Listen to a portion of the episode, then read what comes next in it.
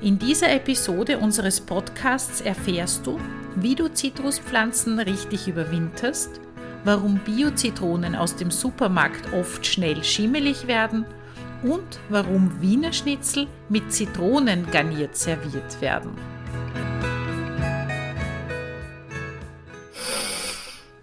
Hört, wie es duftet. Bei uns erzählen Menschen, die mit ätherischen Ölen, Hydrolaten und fetten Ölen arbeiten, wie sie Duft leben und erleben. Herzlich willkommen bei Duft im Gespräch, dem Podcast von aromainfo.at. Ein herzliches Willkommen zur 28. Folge von Duft im Gespräch. Habt ihr gewusst, dass Zitrusdüfte die meist akzeptierten Düfte bei den Menschen aus verschiedensten Kulturkreisen dieser Welt sind?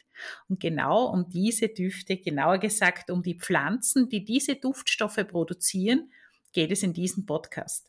Es freut mich wirklich sehr, dass ich den Biobauern und wie er sich selbst bezeichnet, Zitronensüchtigen, Michael Zeron heute begrüßen darf. Er züchtet in seinem Zitrusgarten in Kärnten über 300 verschiedene Sorten Orangen, Zitronen, Mandarinen, Grapefruits, Bergamotten und so weiter. Herzlich willkommen, lieber Michael Zeron. Schön, dass du da bist und dir die Zeit nimmst. Ja, hallo aus dem Bio-Zitrusgarten. Freut mich, dass wir da eine Sendung machen. Ja, schau mal, was du alles wissen willst. Ja, ich habe schon viele Fragen notiert. Du beschäftigst dich als Gärtner ja schon ganz lange mit Pflanzen. Aber wie ich in deinem Buch Zitronen, essbare Freude gelesen habe, hast du früher Geranien gezüchtet. Wie bist du auf die Zitruspflanzen, auf die Zitrone gekommen und warum überhaupt? Genau so war es. Ist ein elterlicher Betrieb. Ich wohne da in einem Tourismusgebiet und unsere Aufgabe war es, Balkonblumen für die Hotels zu machen und das ist über viele Jahre so gegangen. Auch ich habe das von meinem Vater so übernommen. Aber tatsächlich, als gelernter Gärtner, lernst du eigentlich in der Schule gar nichts über Zitrusfrüchte. Nicht mehr oder weniger, was wir als Konsument mitnehmen. Orangen, Zitronen, geringe Wertschätzung, Kanomen, vergiftet, sauer, ungefähr. Also das war sicher nie ein Magnet in meinem Leben. Zitrone halt, ja was man halt, so wenig man halt oder so viel man verwendet. Und die andere Geschichte ist, zum einen wohne ich ja hier auf der Grenze nach Italien und wenn man hier in, am Fackersee auf die Welt kommt, dann ist man mit drei Jahren schon in Davis. Davis ist bekannt, aber früher der sensationelle Fetzenmarkt, sagt man bei uns. Und so kommt man halt immer weiter in den Süden. Und natürlich das Interesse als Gärtner war immer an den schönen Gärten und so. Und das habe ich in der Toskana gefunden. Toskana gibt es die wunderschönen äh, Schlösser und Anwesen aus der Medici-Zeit. Und das war ganz ein wichtiger Punkt. Äh, habe ich natürlich erst im Nachhinein erfahren. Die Medicis, das waren so die ersten Zitrussammler und Züchter. Und die haben irrsinnig schöne Töpfe da unten gehabt. Das wunderbare Terrakotta, äh, richtig schöne Topfzitronen und große Früchte, die was ich gar nicht gekannt habe. Und wie die gesehen habe, dann war das für mich privat, also wirklich Klick wie ein Magnet. Und, und habe die für mich angefangen zum Sammeln. Ich habe immer wieder Bäume mitgenommen.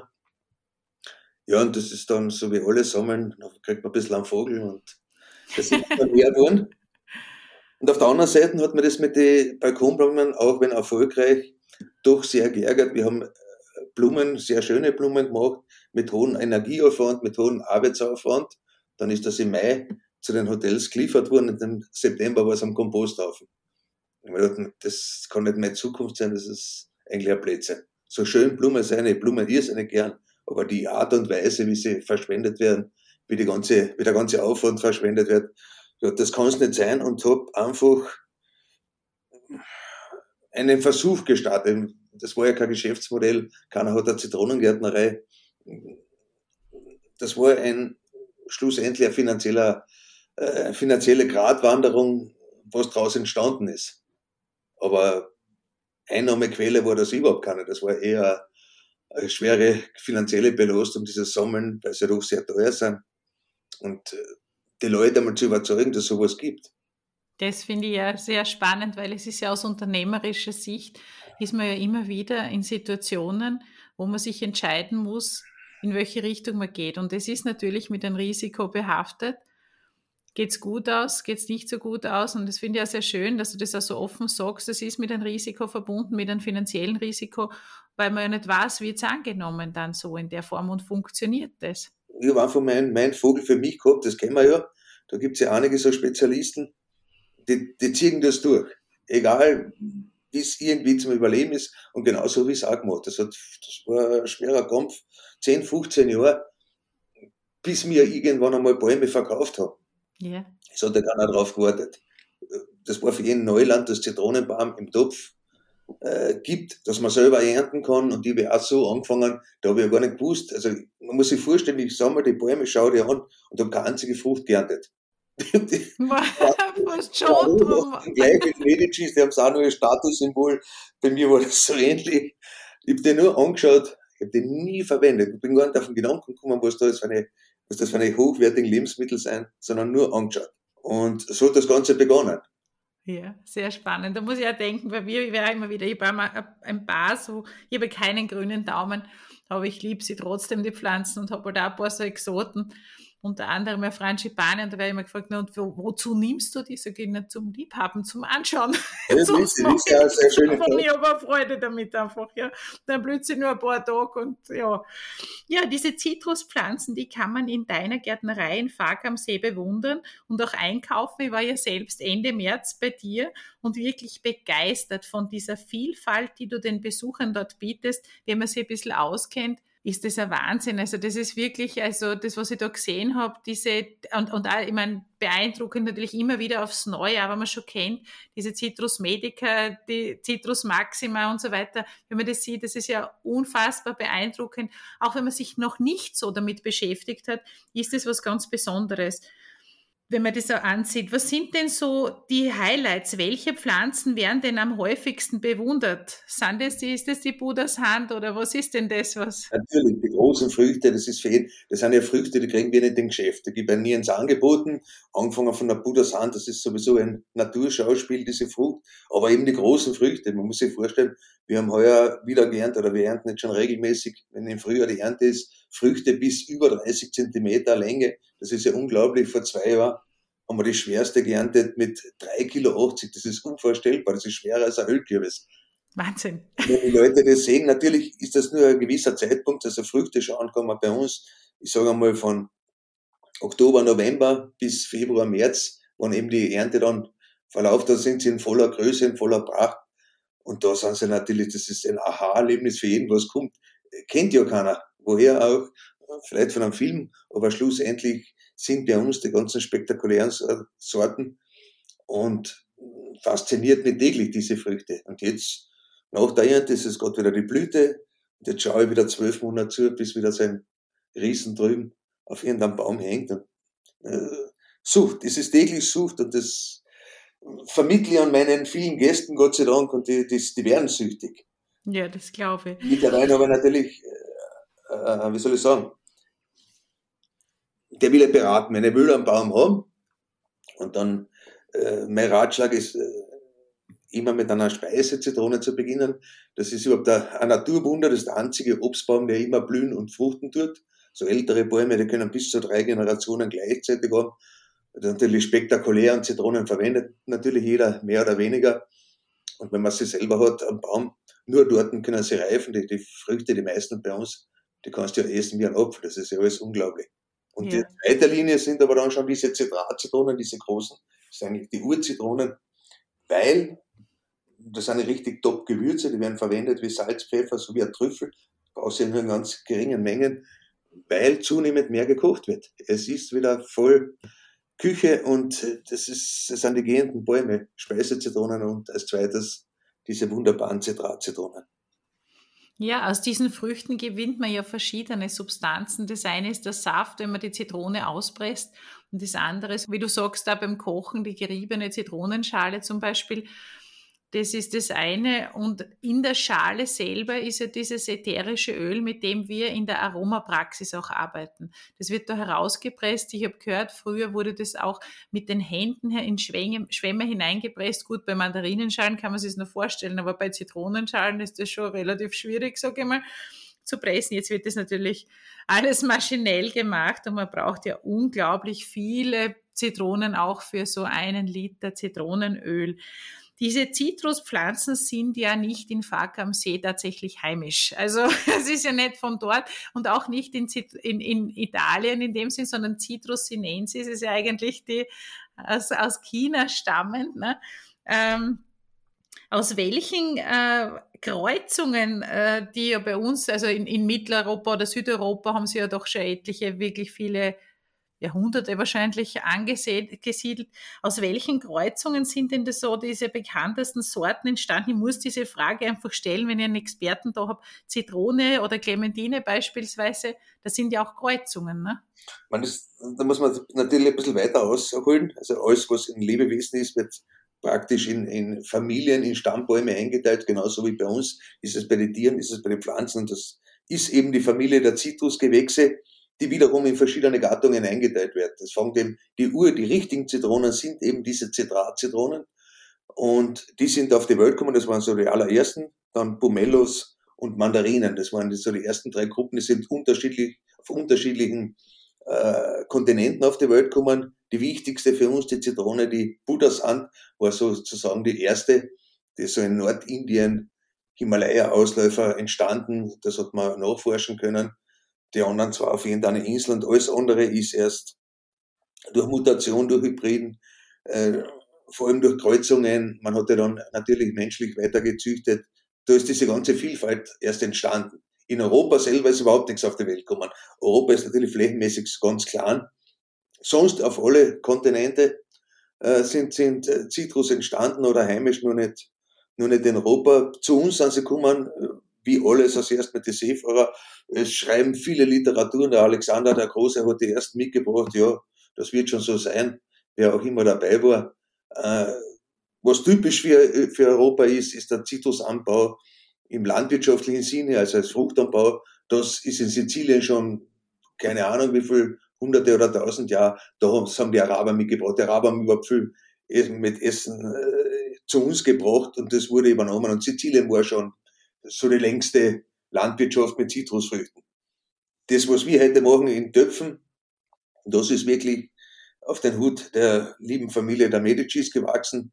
Die haben das einfach genauso gesammelt, wie ich das jetzt nur in kleinen Rahmen haben, die das natürlich im großen Rahmen gemacht und haben dazu, weil es dort eine Tradition ist, diese schönen Terrakotta-Waren und haben eben mit Topfzitronen angefangen. Das hat es ja bislang nicht gegeben.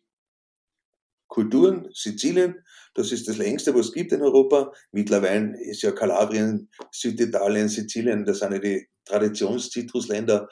In Kalabrien zum Beispiel, das sind die letzten Bergamottbauern, aber auch die sind nicht dort entstanden. Das Hin- und Herführen, wie es mit allen Kulturen oder Gütern oder Waren gegangen ist, das, das waren einfach Zeiten, wo das passiert ist.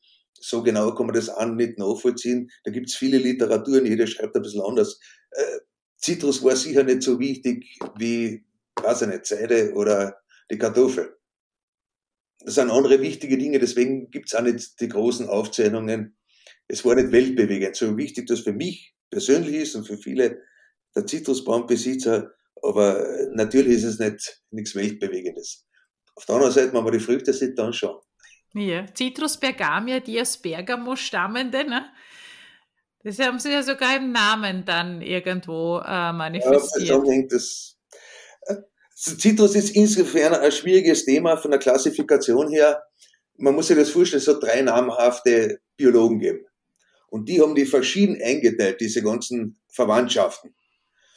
Und jetzt mittlerweile ist es so, der eine Kultivator äh, orientiert sich oder ich orientiere, sich noch, orientiere mich nach dem Züchter, nach dem Botaniker, andere noch andere. Deswegen ist das schwierig. Man kann das oft einmal gar nicht vergleichen, obwohl man das gleiche meint.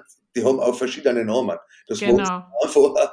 Genau, das, das, ist schwierig beim Lernen. Das haben wir beim ja. Lavendel auch das, das Problem. Lavandula angustifolia, Lavandula officinalis, Lavandula vera. Alles das gleiche, drei, unterschiedliche ja. äh, Botaniker. Es gibt eben drei große Botaniker, die was die Niederschriften gemacht haben und wie einer was annimmt, die Systematik. Und ich habe halt meine, viele haben meine, oder ich verbreite, verbreite es, aber es gibt eben andere auch Du hast ja. oft einmal, glaubst du, redest von einer anderen Kultur.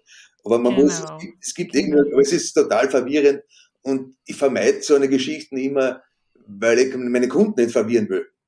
Äh, wir haben das ganz klassisch eingeteilt, wie es äh, die meisten in Europa machen. Das ist eben Zitrat-Zitrone, Speisezitrone, Orange, Mandarine, Clementinen, Bergamotten, Limetten, Grapefruit, Pomelos, Papedas, das sind die Gattungen. Ja. Kumquat, was jetzt bekannt ist, das ist erst die nächste Hierarchie. Das ist quasi äh, der Schwiegersohn oder so. Okay. Immer zur Familie der Zitrusgewächse und die Systematik bei den Pflanzen, wir wissen, es fängt bei einer an und das geht dann auseinander. Es gibt ja, ja. hunderte, wenn nicht tausende Familien äh, in, in Stufen, wo die reinkehren, also bei den Zitrus zum Beispiel, da kehren sie die Rautengewächse und so geht das immer weiter, die Systematik. Alles verwirrend. Für wie ja. ist wichtig, oder für den Konsumenten ist wichtig, Speisezitrone, mit der kann ich das machen, Zitratzitrone, mit der mache ich das, Orangen, die isse gleich weg. So, genau. einfach, so einfach wie möglich, weil ich habe das gesehen, wie ich mir eingelesen habe. Ich habe ja kein, ich habe müssen alles nachlesen. Es gibt ja keinen, was ich fragen kann und schon gar nicht äh, fragen habe können, wie, wie wachsen die Zitronen am Fackersee im Glashaus. das war ja alles äh, Selbsterkenntnis, selbst eigene Forschung. Und, und ich habe viel äh, vorhandene Bücher gelesen, waren vor allem deutsche Schriftsteller, die haben das so, wie soll ich sagen, so schwierig wissenschaftlich geschrieben. Dann haben wir gedacht, wenn ich das Buch jetzt fertig lese, dann brauche ich eins in meinem Leben nicht keine, keine Zitronen. Weil dann ja. verzichte ich. Und so geht es anderen auch. Ja. Das habe ich genau. mit meinem Buch doch ein bisschen anders gemacht. Es geht ja um die Verwendung. Genau, da sieht man den Praktiker. Und das ist wichtig, dass man genau diese Unterscheidungen treffen kann. Und dass man vor allem auch das gute Produkt einkauft. Wenn man jetzt, du hast ja gesagt, in den, in den Supermärkten, wir kennen Zitronen, du hast gesagt, die sind nicht reif. Die sind unreif. Die sind, ja. ja, genau. Wenn ich jetzt eine Zitrone einkaufe und ich kann jetzt nicht zu dir kommen, auf was soll man denn achten? Man sieht ja in Baumärkten, in Supermärkten auch von den Pflanzen her, sieht man ja, welche, das sind so kleine Pflänzchen, das irritiert mich zum Beispiel, wo so viele Früchte draufhängen, die fast umfallen, ja. Das kommt mir irgendwie komisch vor. Die haben gleich viel Blätter wie, wie große Früchte schon drauf. Ja. Wie gibt's das? Das macht alles die Wärme, aber wir müssen auch unterscheiden, wenn wir Früchte kaufen in einem Lebensmittelgeschäft oder eben die Bäume kaufen. Das sind zwei Paar Schuhe. Äh, Zitrusbäume, was hätte jeder, das ist ein Massenartikel, das kriegst du heute bei deinem Gärtner des Vertrauens, das kriegst du in jedem Gartencenter, das kriegst du beim Möbelhaus. Alle diese Zitrusbäume, also ist ein Obstbaum, die werden veredelt gleich wie unsere Apfelbäume. Äh, Hauptveredelungsländer oder wo die Massen gemacht werden, ist Sizilien. Das zweite oder jetzt immer stärker werden die Spanien. Dort werden diese Bäume gemacht mit dem Gesetzeswortlaut Zierpflanze. Das ist genauso wie die, oder bei uns Duje gemacht wird, oder Fichtenbaum, machen die Zitronenbaum. Ich traue mich sagen, oder ich sag's einfach mal unter Anführungszeichen, unter, mit dem Vorwand oder die Täuschung an Konsumenten, das sind essbare Früchte. Nur die sind im Regelfall hoch vergiftet. Gute Verkäufer haben auch ein Schild oben, da steht dann oben, Zierpflanze, äh, Früchte nicht zum Verzehr geeignet. Die halben tun das nicht, die halben Verkäufer sagen, ja, das kannst du schon essen ist mir nicht bekannt, dass da jetzt einer umgekommen ist, aber vom Gesund ist man da ganz weit entfernt. Es sind reine Zierpflanzen, das heißt, da gibt es keine Gesetzeslage, da sind sämtliche, je nach Bedarf, was angefallen ist, Pflanzenschutzmittel, chemische Dünger um, da ist alles um, weil gerade in heißen Ländern viel mehr Krankheiten herrschen. Das gibt es bei uns zum Beispiel gar nicht noch, oder Gott sei Dank noch nicht, aber Tiere etc da bin ich damit voll belastet und dementsprechend wird Pflanzenschutz und chemischer Dünger eingesetzt. Und mit diesen Mitteln plus die Wärme mache ich auch bei den Bäumen riesige Früchte auf. Das, das hängt wirklich von der Wärme ab. Dann kann ich es noch manipulieren. Wenn jetzt fünf Früchte oben sind, ich schneide drei weg, dann sind die zwei doppelt so groß oder eine Ahne los, ist sie fünfmal so groß. Das ist alles möglich, aber im Verhältnis mit dieser anhaltenden Wärme. Die meisten wissen, Sizilien, Spanien, das ist einfach durchgehend warm und dann kann ich sowas kultivieren. Der Kraus ist ja, wenn ich die Bäume jetzt äh, kaufe, erstens sind sie falsch Ehren, sind im falschen Topf, sind hochgradig oder meist hochgradig vergiftet und, und kennen unser Klima nicht. Und das ist das größte Problem. Bei mir im Betrieb, das ist mittlerweile wie ein, wie ein Zitronensanatorium, da kommen sie alle mit ihren Baumarkt-Zitronen, gerade jetzt im Frühjahr, weil alles runterfällt, weil das nicht funktioniert in dieser Ausstattung. Die Bäume warten mittlerweile eh von der Veredelung her schon sehr gut. Aber eben, wie gesagt, das Vergiftete, da kann man warten. Bis zwei Jahren ist das abgebaut. Aber man muss das umrüsten. Man braucht eben bei allen Pflanzen immer das Pflanzgefäß, die Erde, was angepasst ist auf das Wetter, wo ich wohne. Wir haben ein hochalpines Klima. Das Klima, äh, wie wir Niederschläge, kalte Nächte haben, das ist ein Klima, was zwischen Hamburg und Florenz ähnlich ist. Natürlich gibt es trockene Gebiete im Burgenland oder auch in Deutschland, aber im Grunde genommen sind wir in einem Gebiet zwischen Hamburg und Florenz, wo eben Niederschläge sein, wo kalte Nächte sein, wo wir auch eine Überwinterungszeit haben. Und dementsprechend muss eine Pflanze ausgestattet sein, dann funktioniert das super. Das ist die eine Geschichte mit den Zierpflanzen. Die Früchte im Geschäft, das wäre eine ganz andere Geschichte. Gerade bei den Speisezitronen, die kriegen wir immer unreif und die haben ein Problem. Das liegt das Problem, wie man es auch benennt. Also Zitrusfrüchte im Gesamten können nur vom Baum reifen. Das ist ungewöhnlich, weil alles, was bei uns in den Gärten wächst, kann nachreifen. Sämtliches Obst und Gemüse kann nachreifen. Die Zitrusfrüchte können nur am Baum reifen. Und nur bei diesen Speisezitronen haben wir Eigenartigkeit, oder wir haben das Glück oder die Einzigartigkeit, dass sie eben immer blühen und fruchten können. Und mit diesem Vorteil behaftet haben sie eben diesen Nachteil, dass reife Früchte nicht haltbar sind. Die schimmeln, äh, passiert dann immer wieder, wenn man so ein Netz Bio-Zitronen kauft, komm heim, eine Stunde später ist die erste voll Schimmel, das geht sehr, sehr schnell. Dagegen kann man fast nichts machen. Man kann schon die, die Früchte gleich verarbeiten und einfrieren. Das ist die Möglichkeit, haltbar zu machen, aber mhm. dann sind sie noch immer sauer. Äh, reife Zitrusfrüchte ist bei uns fast unmöglich. Zunehmend kommen äh, jetzt in den Städten vor allem Italiener äh, zum Verkauf, die bringen eine relativ reife Ware mit. Wie erkennt man, vielleicht ein wichtiger Tipp, wie erkennt man reife Zitrusfrucht, gilt fast für die meisten äh, Zitrusfrüchte. Wie gesagt, sie werden nur am Baum reif. Die Farbe verdunkelt sich in diesem Reifezustand. So gelbe Zitrone wird eigentlich dunkelgelb und sie werden weich, so richtig druckweich.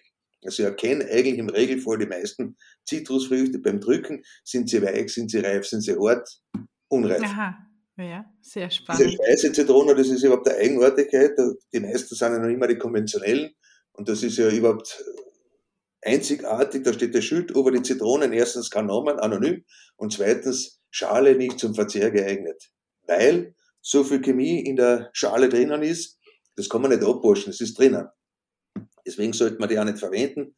Wiederum, da ist auch noch keiner umgekommen. Nur es ist sensationell. Das ist so, als wenn ich Salami verkaufe und schreibe das Schild auf, aber zum Essen ist sie nicht. Ja, richtig. Das ist wohl wahr. So und dennoch werden die ganzen, diese Zitronen natürlich am meisten gekauft und, und das macht man alles, weil sie eben nicht halten. Das ist ja, natürlich eine ganz unglückliche Lösung. Die Frucht halbfertig runternehmen, Konservierungsmittel, Pestizide oder im schlechten Fall Wachs draufgeben, dass sie nicht schimmeln. Auf der anderen Seite kann ich die halbe Frucht nicht essen und die ist unreif. Und das ist natürlich, ja, was sollst du? Ja, verstehe. Ne? Auf jeden Fall sehr, sehr spannend. Also das sind schon mal sehr, sehr nützliche Tipps. Vielen, vielen lieben Dank. Das ist schon wirklich was sehr Praktisches, was, glaube ich, jeder von uns kennt, diese schimmeligen Bio-Zitronen. Und alles, dass du sagst, die sind weich, wenn man sie kauft. Und wenn man zu dir in die Gärtnerei kommt, dann kann man ja dort auch Zitruspflanzen kaufen. Und was mir auch sehr gut gefallen hat, du hast auch einen entsprechenden Dünger, den man verwenden kann, der auf diese Pflanzen auch abgestimmt ist. Wie pflegt man die Zitrusfrüchte, Zitruspflänzchen? Wenn wir jetzt zum Beispiel sagen, ich rede jetzt von einem hochwertigen gleich einmal an, sagen wir, ich, ich kaufe bei dir das Pflänzchen ein, stelle das im Winter rein, wenn ich jetzt in Graz zum Beispiel wohne oder in Wien und ähm, ist es eher hell zum Überwintern, das Pflanzerl, oder dunkel? Wie oft düngt man, ähm, wenn man es wenn ordentlich machen möchte? Das sind meine täglichen Fragen, was ich gestellt kriege, und das, ja. das ist ja das Wichtige. Der Kunde will zum einen, der will das haben, nur dann hat er die Möglichkeit, dass er reife Zitronen hat. Es geht selber total leicht mittlerweile. Das war aber meine schwierigste Aufgabe, Topfzitronen zu kreieren, wo der Kunde nicht jetzt extra eine Gärtnerausbildung machen muss, sondern das ist schon klar, gießen und düngen muss er, das ist Voraussetzung bei einem Lebewesen, bei einer Pflanze, aber alles andere muss ich vorsagen und das ist uns gut gelungen. Also du wirst auch bei uns gesehen haben, es ist zum Beispiel, es sind ja rein biozertifizierte Zitrusbäume, das heißt, da kann ich alles essen, nicht nur die Früchte, da kann ich die Blätter, viele Blätter werden auch verwendet bei den Zitrus, ich kann theoretisch sogar die Kerne essen, schmeckt aber nicht gut. Jedenfalls Tontopf, erstens, die einzige Empfindlichkeit, was ein Zitrusbaum hat, und das ist eben bei uns so tragend, ist die Übernässung im Wurzelbereich. Deswegen Tontopf, der kann nicht nur Wasser speichern, der kann das super abgeben. Und, auf das wird immer vergessen, nur ein Tontopf kann atmen. Die Wurzeln, die atmen ganz gleich wie der obere Teil. Plastiktopf ist wie ein Plastiksack über den Kopf. Das ist nicht gesund. So, das. Und dann die Erdmischung, das war eigentlich die größte Herausforderung. Ich denke, wie ich angefangen habe, ich habe die Bäume mitgebracht, jetzt haben wir die besten Voraussetzungen. Glashaus, ich bin Gärtner und trotzdem haben die, sind wir schön viel Baum am Anfang eingegangen und habe das gar nicht eruieren können, habe es einfach nicht gewusst, warum das so ist. Und da hat sich herausgestellt, dass diese Erdmischung das Entscheidende ist. Und da basteln wir die 30 Jahre, wo ich jetzt dabei bin, basteln eigentlich immer an der Erde. Letztes Jahr ist uns wieder ein Highlight gelungen. Wir haben schon die längste Zeit eine Bio-Erde und haben sie jetzt verbessert auf torfrei. Das ist natürlich aus ökologischer Sicht noch ein Gewinn gewesen, haben die Mischung nochmal verändert. So der wichtigste Anteil in unseren Pflanzenerden ist Lavagestein. Und nicht ihr, also Lavagestein ist ja das, die Basis unserer Erden, unserer Böden. Da sind die ganzen Nährstoffe drinnen. Und wir holen ganz ein bestimmtes, nämlich das vom Vesuv. Vesuv und Ätna haben den gleichen Ursprung. Und wenn man kurz geografisch nachdenkt, das weiß man da drinnen, wachsen die ganzen, das sind die schönsten Orangen, Zitronen, Oliven, Heine, die wachsen alle direkt da drinnen.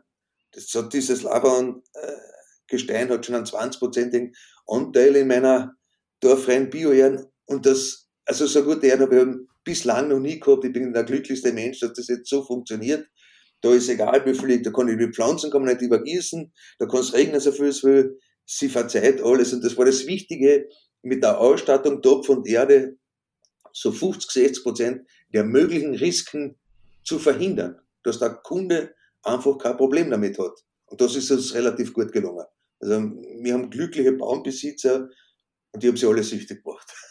Sehr schön, ja, das glaube ich. Ich war gleich süchtig, wie ich da bei dir war und da gleich durchgegangen bin. Da habe ich mich schon habe ich, hab ich schon geliebäugelt mit einigen. Ja, viele, Plätze, viele Plätze für Bäume. Ja, und das Gute ist, mein Mann ist, der Bernhard ist ja Kärntner und wir sind ja ständig in der Gegend. Das heißt, wir werden bald wieder kommen.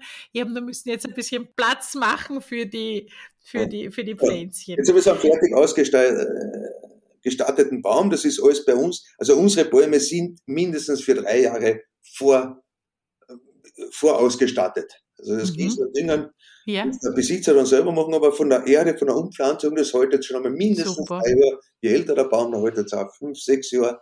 Das wird ja. dann genau besprochen bei uns. Und der Baum steht jetzt demnächst, das ist ja noch heute, heuer ist der, wie soll ich sagen, die, die Eisheiligen, die haben im, am 1. April begonnen und ich weiß ja nicht, wann sie aufhören. Mitte Mai. winterlich. Gestern hat es schon wieder geschnien bei uns. Äh, jedenfalls demnächst kommen sie raus. Der Zitrusbaum steht komplett im Freien, also ja, nie geschützt, viele schützen ihn immer, keine Ahnung warum, steht total im Freien dort, wo es raufregnet, wo, wo der Wind geht, das ist äh, günstig, dass man weniger Läuse hat, dort wo Wind ist, gibt's weniger Läuse, das wollen sie nicht. Egal, sonnig oder schattig ist alles egal. Hauptsache voll im Wetter. Es ist ein Freilandbaum, darf man nie vergessen. Und dann stehen die Bäume wirklich draußen bis zum ersten Morgenfrost. Da sind sie gut da sind sie gut gebrieft von unseren Wetterwidrigkeiten, das spielt alles keine Rolle. Also unsere Bäume stehen alle erster, zweiter, dritter Morgenfrost im Herbst, spielt das überhaupt keine Rolle. Und dann kommt das größte, oder das größte Problem eigentlich, was die meisten haben mit diesen Zitrusbäumen, dieses Überwintern. Wir haben immer lang am Winter, also wir in Kärnten sicher länger als in Graz oder in der Südsteiermark oder im Burgenland tatsächlich, wenn sie dann reinkommen, meine Empfehlung, äh, vermittle jeden, machen die meisten Kunden von mir Plätze wie ein Schlafzimmer.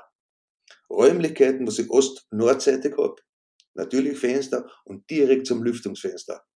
Das hat alles seine Vorteile. Schlafzimmer wird gelüftet, da brauche ich nicht nachdenken, da vergisse ich nicht. Äh, beim Zitrusbaum verhält sich so, wenn der keinen Sauerstoff mehr hat, was im Winter natürlich schnell passieren kann. Wenn es je kälter ist, desto weniger wird geöffnet, außer das Schlafzimmer im Normalfall. Kein Sauerstoff, lässt der Zitrusbaum sofort die Blätter fallen. Habe ich das Ganze sonnig, viele kommen zu mir, ja, ich kann keinen nehmen, ich habe keinen Wintergarten. Äh, Wintergarten ist das Schwierigste für Pflanzen zum Überwintern, also im Privatbereich. Äh, weil, wenn ich dort auch nicht, nicht lüft im Wintergarten, dann geht es noch schneller, wenn die Sonne reinschaut, wird der Sauerstoff verbraucht, die Blätter fallen runter und in der Sonne schlüpfen die ganzen Lauseier. Und sofort habe ich alles voll mit Leis und dann habe ich die Katastrophe und dann wird er meistens entsorgt, wenn das passiert. Es geht wirklich nur um dieses Kaltlüften und wir machen das extrem kalt bei uns. Das ist eine der wenigen Pflanzen, da braucht man keine Angst haben wegen einem kalten Zug. Also bei uns sind die Lüftungen bei minus 15 Grad offen. Natürlich geht es automatisch auf zu, aber wir haben nur, wir halten nur eine Raumtemperatur von 14 Grad, dann ist schon alles offen, egal was draußen los ist. Und das da haben wir die schönste Kultur, also von Herbst, Winter, Frühjahr, weil ich das Wetter machen kann. Im Sommer, zumindest die, was innen ausgepflanzt sind, haben wir natürlich große Probleme wegen der Überhitzung, aber die Töpfe sind draußen auch wieder. Aber immer ins Freie. Und schlussendlich ist der Zitronenbaum so wie ein Apfelbaum, aber nicht Winter hat. Da brauche ich eigentlich nicht wirklich viel machen. Wir müssen ja nur deswegen mehr machen, wir haben eine Topfpflanze und keine Pflanzen wollte eigentlich in einen Topf. Das ist ja fast eine Vergewaltigung und dementsprechend, wenn die Pflanzen ein bisschen empfindlicher ist, und das ist eben bei den Wurzeln, bei diesen Zitronenbäumen, dann muss das richtig ausgestattet sein, aber umso einfacher ist es dann auch. Ich habe total wenig Arbeit. Sehr schön. Du, und jetzt habe ich noch eine Frage. Wir unterscheiden ja einhäusige und zweihäusige Pflanzen und so weiter. Wenn ich Zitronen ernten will, brauche ich eine Pflanze oder mehrere? Das wird sicher so manche Zuhörer interessieren. Wenn man den Gärtner glücklich machen will, dann zwei. Ja. Das sind sehr moderne Pflanzen, die haben quasi die zwittrige Blüten als in der Blüte Mandel, weil es geht immer ein Baum allein und eben immer. Das, ist, das ist sehr fortgeschritten, sehr modern. Ja. In der Vermehrung sehr langweilig, aber. Ja, man braucht dann in jedem Raum einen, eine Orange, ja, eine Zitrone und so weiter. Das Tolle, dass natürlich immer jede Blüte, nicht jede, die dünnen sich genauso aus, nicht jede ist fruchtbar, aber im Regelfall aber den Großteil immer befruchtete eigene Blüten und das ist der nächste Frucht. Und das passiert eben, äh, auch wenn nur Speisezitronen, wo ich gesagt habe, die blühen und fruchten immer. Alle anderen haben eine so lange Blütezeit, die dauert im Regelfall sechs, sieben, acht Monate oft einmal. Da kommen wöchentlich neue Blüten, das hängt immer vom Wetterablauf ab, aber so Pflanzen gibt's gar nicht. Und vor allem macht die im Winter oft viel mehr als im Sommer, wenn man das besser regulieren kann mit den Lüften und so. So mehr unterhalten kann gar keine Pflanzen wie ein Zitrusbaum. Und vor allem auch, finde ich, kaum besser duften, weil diese Nerole-Blüten ja einfach einen, einen Duft abgeben, der einfach fantastisch ist.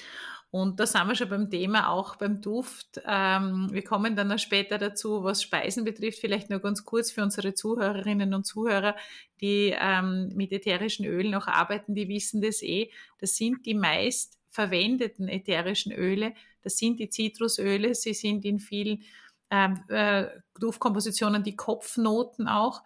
Wir arbeiten ja nach dem sogenannten Fru-Flora-Prinzip. Das heißt, das sind die, äh, die Noten, die in der höchsten Konzentration in unseren Kompositionen drinnen sind und diese ätherischen Öle vermitteln, vor allem wenn sie auch im Pflegebereich, im Krankenpflegebereich eingesetzt werden oder auch so in der Aromapraxis, die in den Früchten gespeicherte Sonnenenergie, die Leichtigkeit, die Fröhlichkeit, das positive Denken.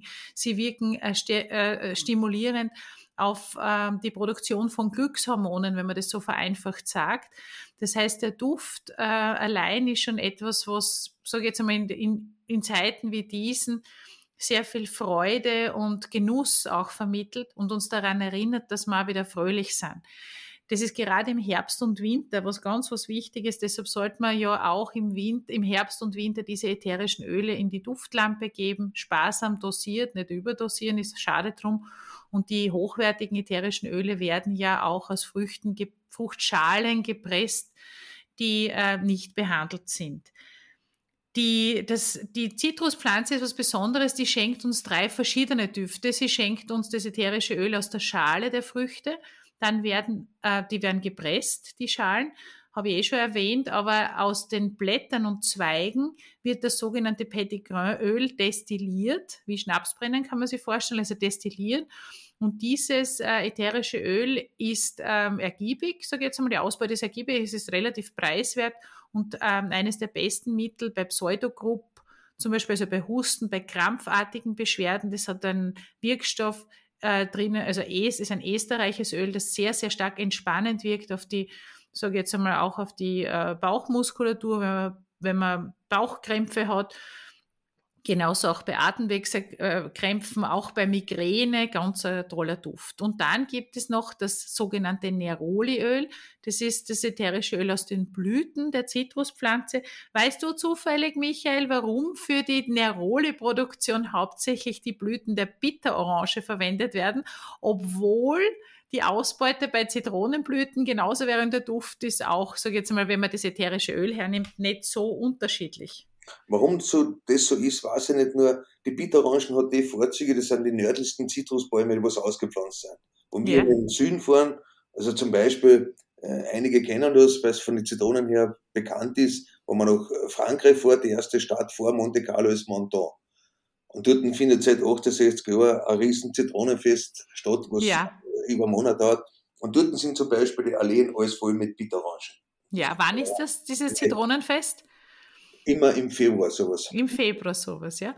Also ich kann es verraten, es ist so, dass diese Bitterorangenblüten, wenn die geerntet werden, nicht so tragisch sind, weil aus Bitterorangen nicht so viele Produkte hergestellt werden. Und wenn ich die Blüte ernte, habe ich keine, ich meine, keine Frucht. Eine, dass sie auch stabiler sein, weil sie kühler ja. kultiviert werden als in Sizilien die Zitronen. Ja, ja das kann schon sein. Die Konsistenz der Blüte auch haltbarer machen zur Verarbeitung, also den, den Transport. Genau, das kann schon sein, ja, richtig, genau. Und, und, und Bitterorangen, Pomeranz, die blühen wahnsinnig. Also die können ganz stark blühen.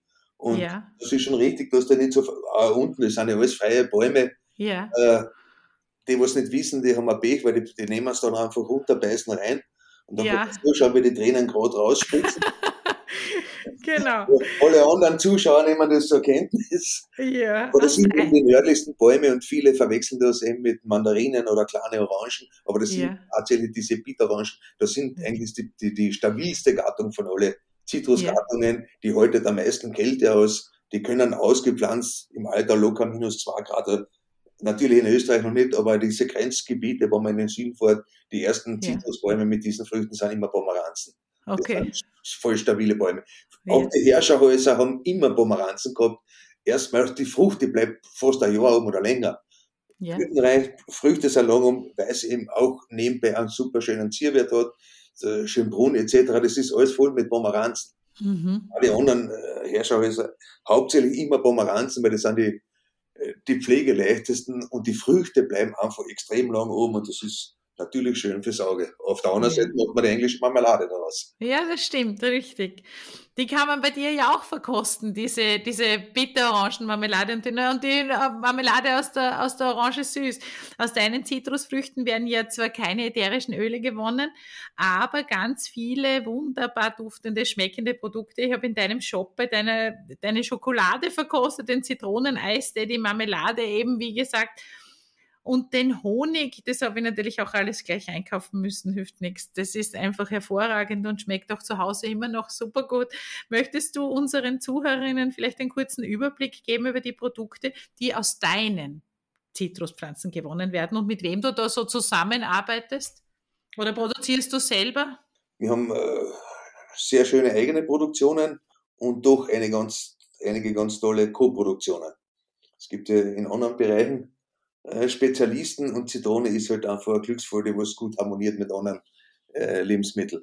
Die wichtigste, oder das, was wir am längsten machen, ist unser Bio-Zitronen-Eistee. Äh, das sind eben vollreife Zitronen, die pressen wir ganz aufwendig händisch, weil äh, wir haben ja, wenn man so Zitrusfrucht sich vorstellt, haben wir außen die Schale, da ist der Geschmack drin und da sind die ätherischen Öle drinnen und die innere Schale, das Weiße ist das Albedo. Bei der Speisezitrone sind auch die ganzen Bitterstoffe drinnen. Jetzt wissen natürlich einige, das sind, das sind die gesunden Stoffe, nur Bitterstoffe hat die ganze Zitrone. Das brauche ich mir nicht extra nehmen. Das ist, äh, sofern ist das eher grausig, wo man sowas drin hat. Deswegen haben wir das händisch, dass das elektrisch nicht reingerissen wird, die Stücke des Albedos. Und die, die Presse und die Schale, so kochen wir den Eistee. Da ist die Schale drinnen. Ja, sehr gut. Das ist ja schön. Eise eben, das sind, das sind die Geschmäcker drinnen. Das geht nur bei vollreifen Zitronen. Und das Ganze setzen wir dann auf auf Grüntee-Basis, also sehr bekömmlich. Und wenn sie voll reif sind, man muss sich vorstellen, wir machen einen richtigen Eis, das sowas gibt es ja gar nicht im Handel, der was unter 1% Zucker hat. Den, der ist weder sauer, der ist total geschmackig, kann ja, jeder Diabetiker trinken. Das Zuckerproblem ist ja jetzt schon mehrfach leider unterwegs, weil man überall Zucker. Nur, das ist ein, ein Getränk gegen einen Durst. Und das ist ein super, ein super Produkt. Das machen wir seit Anfang an. Und eins, was ganz kurz entstanden ist, wo wir aber auch die Schalen verwenden, ist dieser Zitronenhonig. Also das gibt's bislang nicht. Wir kennen Zitronenblütenhonig, Orangenblütenhonig, da kann man glauben oder nicht. Wir, ja. wir, also wir haben da einen Imker, der macht Bioblütenhonig und da wird meine Schale und der Saft mit einer Zentrifuge eingemischt. Und du hast den gekostet. Das ist ein, ein Unikum-Produkt, sowas hat ist noch kein gelungen, weil er auch nicht die Früchte wahrscheinlich hat. Aber das, der, der, der Honig ist ein Renner, weil das ist, Zitronenhonig pur, aber richtig Zitrone. Und, und äh, tolle Geschichte. Auf der anderen Seite dann unser Haupt, unsere Vielfalt an Früchten wird in Salz eingelegt. Das ist mittlerweile unser Markenzeichen geworden, weil die Geschmäcker so unterschiedlich sind, das kann man sich gar nicht vorstellen. Speisezitronen, da gibt es 600 Sorten, wir machen 80, die schmecken so unterschiedlich wie bei der Äpfel, ein Golden Delicious zum Kronprinz Rudolf. Man kann die Küche oder das Essen täglich anders wird nur mit der Zitrone ist das so, so beeinflusst mit den tollen Geschmäckern, also Salzzitronen in allen Arten, was wir kultivieren. Und, und süß legen wir sie ein. Das ist natürlich eine Delikatesse, sei es zu den ganzen Desserts, sei es zu Fleisch, genauso wie man früher mal Ananas oder ein Preiselbeer. Also das, das, das entstehen Harmonien Zitrone an sich harmoniert, glaube ich, mit allen Essen. Also es gibt nichts, wo, wo diese Früchte nicht harmonieren eingelegt, also wie gesagt, ganz wichtig, dann ein wunderschönes Produkt, was wir mit dem Zotter zusammen machen, Zotter-Schokoladen, äh, Pralinen, die machen wir schon in längster Zeit, unsere wertvollsten Früchte, also die Budersand, die Kaiserzitrone, die rote Zitrone ist die saftigste und die maximal die größte. Da machen wir schon Jahre wunderbare Pralinen, also sehr tolle Schokolade mit meinen Früchten. Das macht er für mich, die gibt's bei ihm nicht, der sagt immer, das sind Seier. Aber schmeckt hervorragend. Ich habe das eigentlich dann nicht widerstehen können. Also dem mit der Grapefruit. Das äh, und dann machen wir immer Saisonprodukte. Und heuer haben wir aus unserer Grapefruit-Ernte, also Grapefruit ist meine persönliche Lieblingsfrucht, die rosa Grapefruit. Die wachsen witzigerweise bei uns so, als wenn es da heimisch waren in Kärnten. Also das ist unglaublich, was da für eine geschmackigen äh, Mengen oben sind. Und Grapefruit haben wir alle ein bisschen Angst. Äh, weiß auch warum, weil die Grapefruit im Geschäft, die sind immer unreif und dementsprechend noch ungenießbarer wie Zitronen. Deswegen müde keiner. Wenn ein Grapefruit richtig reich, reif ist, das ist erstens die Gattung mit dem anhaltendsten Geschmack, fünf, sechs Stunden habe ich den Geschmack, hat das, wie sagt man, den besten Biss beim Fruchtfleisch, also das intensivste Fruchtfleisch, das ist fast wie ein Schnitzel. Und die Färbung muss ich richtig kalt kriegen im, im Winter, dann werden sie ganz dunkelrot, oft so blutrot. Das ist einfach super. Das ist ganz einzigartig dann äh, gibt natürlich ein paar Aspekte. Grapefruit haben Inhaltsstoffe, was die anderen Zitrus nicht haben. Äh, da heißt oder das ist auch schon so bewiesen, dass wenn einer wirklich äh, mehr Medikamente oder was nicht, dann soll er das nicht nehmen, das muss er meinen Arzt absprechen. Keine Ahnung. Besaft also, ist das unser Kernextrakt, genau. Hm. Da sind ein paar Sachen drinnen, die haben die anderen Zitrusfrüchte nicht.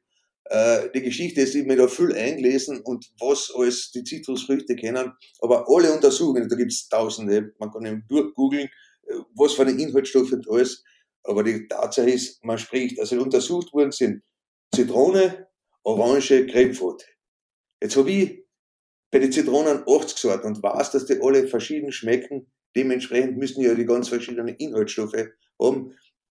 Um das zu untersuchen, weil so eine Untersuchungen gibt es gar nicht, wie sich innerhalb der Gattung die Inhaltsstoffe äh, unterscheiden, sind wir mit diversen Universitäten schon im Gespräch. Wir hoffen, dass wir äh, bald eine finden, die, was dieses Forschungsprojekt mit uns angeht. Wir sind da mit dem Johanneum in, in Graz im Gespräch. Es zahlt nur immer ein bisschen, es scheitert wohl immer an den Finanzierungen, die sind auch nicht so gut ausgestattet. Aber das ist ein wichtiger Aspekt, der was überhaupt noch nicht erforscht ist wie unterscheiden sich in der Gattung die verschiedenen Früchte, welche Inhaltsstoffe oder vielleicht äh, sind da genau, also man redet ja, eine Zitrone hat über 1000 Inhaltsstoffe und, und vielleicht sind in einer Sorten genau die drinnen, die was für uns das Allheilmittel sein und den anderen gar nicht.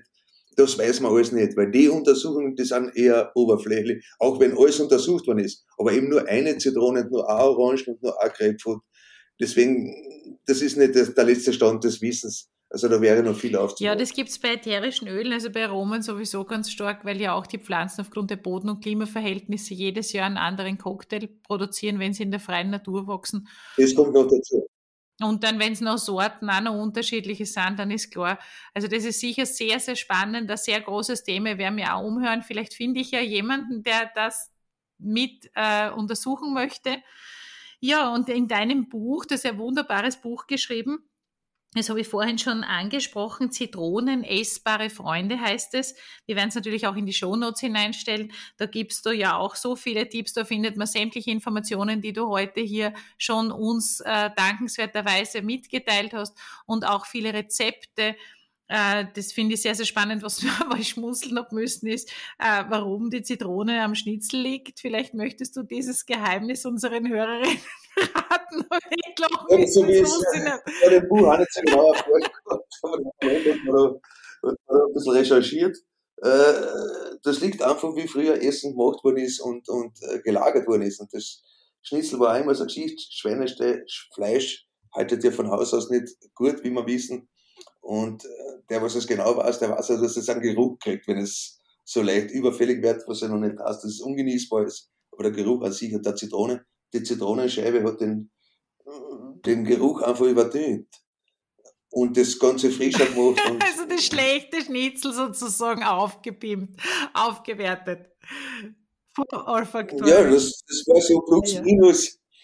Aber das ist eben, Zitrone ist eben wirklich ein Aromastoff in allen Belangen. Und Zitrone hat ja, hat ja zwei Geschichten, da steht ja dabei, äh, es, ist, äh, es fördert die Verdauung, das ist vollkommen richtig. Auf der anderen Seite regt es wieder Appetit an. Also das kann beides. Deswegen, wir machen zum Beispiel einen wunderbaren Limoncello seit zwei Jahren. Da machen wir mit, äh, traditionell hat der Limoncello 33% Alkohol, so wie der Neapel macht. Wir haben einen gemacht mit 18,7%, also ganz wenig Alkohol oder wesentlich weniger und einen extrem hohen Fruchtanteil. Das ist ein Getränk, das passt super in eine Menüfolge rein. Das kann ich vorher trinken, kann ich zum Schluss trinken, ohne dass ich rauschig bin. Einfach ein Genussmittel. Zitrone ist einfach das Highlight. Das ein Wundermittel, also eine Wunderfrucht in allen Belangen. So toll wie eben die Speisezitrone mit ihren Spritzigkeit ist, das haben die Zitratzitronen nicht, die haben wieder ganz eine andere Geschmacksnote. Und so unterscheiden sich diese ganzen Gattungen. Es ist eines der wichtigsten Lebensmittel, was so stiefmütterlich im Handel angeboten wird, das ist das Traurige. Ja, aber das wird sich ja ändern, also jetzt nach dem Podcast sowieso. Aber wir sind, wir, oh, sind wir zuversichtlich, aber nichtsdestotrotz Zitronenduft, das weiß man auch aus Untersuchungen, wenn äh, ein Raum zum Beispiel mit ätherischem Zitronenöl oder mit Zitronenduft beduftet ist, dann der, werden die Menschen, die sich in diesen Räumlichkeiten befinden, auch kompetenter, freundlicher, ähm, und sympathisch und vor allem auch gesünder wahrgenommen. Oder wenn man jetzt gerade nicht, also wenn das mit dem Schnitzel da war, wenn ich jetzt nicht Zeit gehabt habe zum Putzen und ich, äh, ich gebe Zitronenduft in meinen Diffuser hinein und ich kriege Besuch, dann vermittelt es das Gefühl, dass gerade frisch geputzt ist und dass es sauber ist und dass das, äh, also das, das reinigt auch die Raumluft tatsächlich und ist auch tatsächlich gesundheitsfördernd. So wie du sagst beim Essen, es gibt auch hier bei den ätherischen Ölen sehr große Unterschiede. Ich empfehle hier auch bei Zitrusölen immer auf Bioqualität zu achten. Ähm, und wenn möglich äh, direkt bei den Herstellern einzukaufen. Das ist natürlich nicht immer so einfach. Es ist natürlich auch Vertrauenssache, das einzukaufen. Ja, wir wären damit schon wieder am Ende unseres Podcasts. Lieber Michael, wo kann man denn diese schmackhaften Produkte kaufen? Äh, muss man nach Kärnten fahren oder gibt es eine andere Möglichkeit? Ähm, und beziehungsweise, wie ist das? Äh, du hast ja auch den Garten, man kann die Pflanzen über dir ja auch anschauen.